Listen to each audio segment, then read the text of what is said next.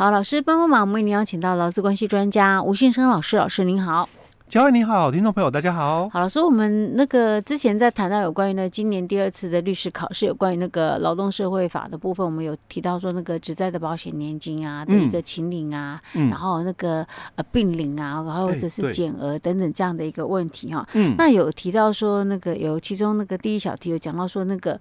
灾保法在实施前跟实施后的一个那个有关失能年金的给付差异嘛，对不对？那实际上这还不只是失能年金的问题而已，对不对？实际上灾灾保法实施前、实施后，还有其他年金也是一样都有受影响，都有差异哦。但是因为考题的部分，所以我们就衍生出来了哦，就是说，其实在整个职灾保险这个给付里面有。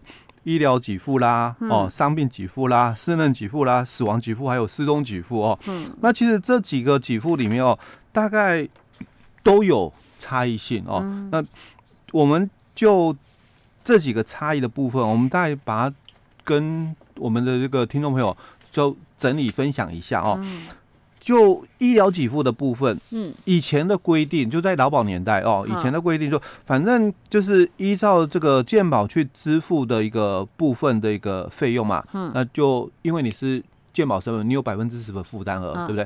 那因为你是那个劳保的一个职灾保险的身份，哦，那你可能就是免那个部分负担，哦，就是那百分之十，哎，对对对，那个百分之十哦。但是现在我们是职灾保险，嗯，哦，所以你用职灾保险去。这个就诊嘛，哦，那你除了刚刚提到的，就是百分之十的那个部分负担不太需要付以外哦，那有些比较特殊的药材费，你是要付的，在以前的时候，好，那现以前的时候没有扣那个钱呢？哎，对，就就是那个部分就没有给付，哎，没办法申请给付哦。那现在可以哦，所以除了原来的这个百分之十的那个自付额哦，你是不用付以外哦，它在增加了就是这个健保给付的一个特殊药材的自付差额的一个保障，哦，多了这一段哦。那所以以前有很多自费的部分哦，可能就没办法补助嘛。哦，那现在的职灾保险是可以哦，但也不是全部，嗯，还是要看哦，还是要看哦。你们发现现在越来越多需要自己自费？对对对，哎，没错。所以我们在职灾保险也增加了考虑到这一段进来哦。OK，那再来第二个就是。职灾的一个伤病给付，嗯。啊，在劳保的一个部分嘛，哦，我们大概强调的就是第四天开始哦，不能工作嘛，哦，第四天开始哦哦，那我们就第一年给付平均投保薪资的百分之七十啊，那第二年就给付百分之五十哦，最长就。给到两年这个期间哦，嗯、那我们在职灾的一个保险里面哦，它这一段哦，它就改了，嗯。啊，一样都是从第四天开始有给付哦，嗯、但是给付的内容不一样，说前两个月给付哦，平均投保薪资的百分之百，那从第三个月开始到第二十四个月哦，嗯。哦，那给平均投保薪资的百分之七十哦，那一样就是最长啦，就给到两年。嗯，哦，这是在就是也是有稍微比较好了，跟前比也比较好一点。就给付的内容趴数不一样了哦。前面的两个月哦是百分之百，那以前的话百分之七十嘛哦。是。那第一年哦，就第三个月到第十二个月嘛，就就一样了，百分之七十哦。但第十三个月哦到第二十四个月嘛，在。劳保的一个规定里面嘛，它是给百分之五十啊，但在我们的这个职灾保险这个部分，它也是维持百分之七十，最低就是百分之哎，最低百分之七十了哦。那特别去谈到了就是这个不能工作的一个情形哦，因为以前我们一直很模糊嘛哦，因为这个伤病的一个给付，它强调是。这个只在医疗期间哦，那你不能工作的一个情况嘛哦，那从第四天开始就可以申请劳保给付嘛哦，嗯、所以这个不能工作，它到底讲的是什么？哦？嗯、我们在这个职业保险的一个细则里面哦，五十七条就规定哦，啊，轻便工作哦，嗯，就算可以工作了是。哦，所以不以原来的工作为限了、嗯、哦。所以他如果回去工作，就伤病给付就没了。哎、欸，对，就没资格请领了哦。因为从事轻便工作哦，就是可以工作，不符合那个给付的一个内容了哦。好，那私人的一个年金给付哦，我们一样复习一下了哦。我们在劳保这个年代嘛，哦，你的年金哦，一定要是终身没有工作能力的哦。那一样就按照你的平均投保薪资，就指前六个月啊。那乘上你本人的劳保的一个年资，再乘上你的这个参数值百分之一点五五哈。那这个就是这个我们的这个私人年金的部分哦。但通常因为是职灾，所以它会有加发哦二十个月的一次。金的一个补偿啊，哦、这个是只要是到无工作能力的时候，欸、对，对哦，这是在我们的这个劳保年代的部分哦。Uh 但是在我们的职灾保险的部分，嗯，因为年资啊、哦、会影响到给付是哦，那尤其是刚入职的人啊、哦，他的给付金额就很少、嗯、哦，所以我们取消了这个年金的一个参数的部分啊、所以他直接就是按失能程度啊、哦，那。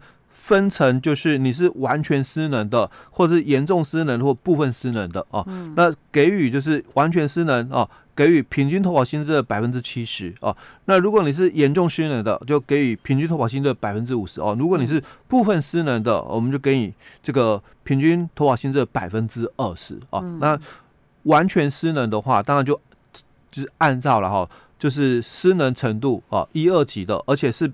终身没有工作能力那那一种的哦，的一二级的哦，那就算是完全失能哦。那如果你是第三级的，就终身没有工作能力的第三级的人啊，那就被我们认定属于就严重失能啊。那如果你是失能等级一到九级，但没有。被认定是终身没有工作能力啊，嗯、那你是经过医师的判断，说劳动能力减损百分之七十啊，嗯、那这是我们的就属于我们这里所讲严重失能的部分啊，也属于啊。那如果你是就是医师的一个认定啊，失能的等级是一到九级，一样是一到九级啊，但你不是终身没有工作能力啊，你可能是劳动能力有减损百分之五十的。那你就会被认为是属于部分失能的这一种形态啊。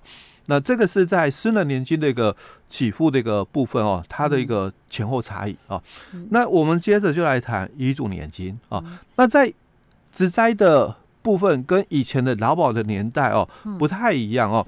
以前的劳保里面的职灾的一个遗嘱年金啊，他就提到了哦，你这个九十八年以前。哦，你就有劳保人，你是可以选择嘛，一次领或这个领年金啊。但如果是九十八年以后才参加这个劳保的，你就只能领这个遗嘱的一个年金。哈，所以他说，这个被保险人在加保期间死亡哦，那就按照平均投保薪资，那乘以年资乘以参数值百分之一点五五算。所以我说，以前在劳保的一个年代规定里面，年金给付的。公式啊，计算公式都一样，反正就是你的平均投保薪资乘上你的劳保年资，然后再乘一点五五，哎，对，就这样子而已。嗯、哦，公式都一样哦，不管你是领遗嘱年金、室内年金或老年的年金哦，都一样。嗯、那唯一不同的嘛，只有在老年年金的部分，因为你可能提早领啊、哦，那你会有所谓的。这个递延的一个问题哦，递减的一个问题哦。那如果你是这个延后领哦，那我可能会有加成的部分哦，打折哦或加成的部分哦。那这个平均投保薪资啊，基本上不管什么给付都一样哦，就是前六个月的平均哦。如果你是领这个老年的话哦，那我们就有所谓的这个新旧制的不同哦。如果是新旧制好了，嗯，旧制你是一次领，嗯，那你可能就是最后三年平均，是。啊。那如果你是新制的啊，新制你可能是月领，那有可能你是属于新制里面的什么年资劳保年之后没有达到十五年那种一次领，那你也是被迫要选择一次领的，不管哦，反正就是薪资啊。按你的平均投保薪资就是什么？最高的六十个月的平均啊，这是在平均投保薪资的标准啊，所以在劳保这个遗嘱年金哦，只在的部分，他讲说加保期间死亡哦，就按照你的平均投保薪资哦，乘上你的年资，再乘以参数值百分之一点五五计算，然后也会加发哦，这个十个月的一个补偿金，嗯、哦，这是在劳保的一个年代。好，嗯、那我们在新法就是职灾保险的一个部分哦，他就提到了哦，那你在这个加保期间死亡的话哦，就按照你的平均投保薪资哦，所以前六个月，嗯，哦，不再去区隔了哦。嗯，好，那也不管你的年资多少哦，直接就是平均投保薪资乘以二分之一，哦，来做一个给付的标准，一半啊。哎、欸，对，嗯、那。在劳保的部分啊，好那也有也有情况，就因为遗属年金哦有条件嘛，嗯，哎配偶要有一定的那个年纪，对不对？是，哦、那没有符合条件的话，那我有抚养子女也还可以，嗯、对不对？嗯、那我们在节目里面最常讲啊，结婚了啊，啊没小孩嘞，对。啊，几乎就拿不到，嗯，哦，那我只能变成说这个丧葬费嘛，嗯，哦，改成十个月请你，哦，那或者是哎，我放弃请你，因为还有第二顺位，那有第二顺位的递补嘛，嗯、哦，那除非你有这些条件啊，如果都没有，我我就只能十个月的那个丧葬费了吧，嗯、哦，那我们在这个职灾保险里面哦，哦，新法的规定里面，哎，他对于就是说不符合年金的一个资格的人，嗯，那他就发给这个遗嘱的一次金。那他这一次金怎么发？那，就四十个月哦。那那就跟以前哦，就是在劳保年代哦，嗯、这个职灾死亡嘛，嗯、哦，你这个一次领就四十个月加上五个月的丧葬费，嗯，哦，跟旧的那个给付标准一样。嗯、OK。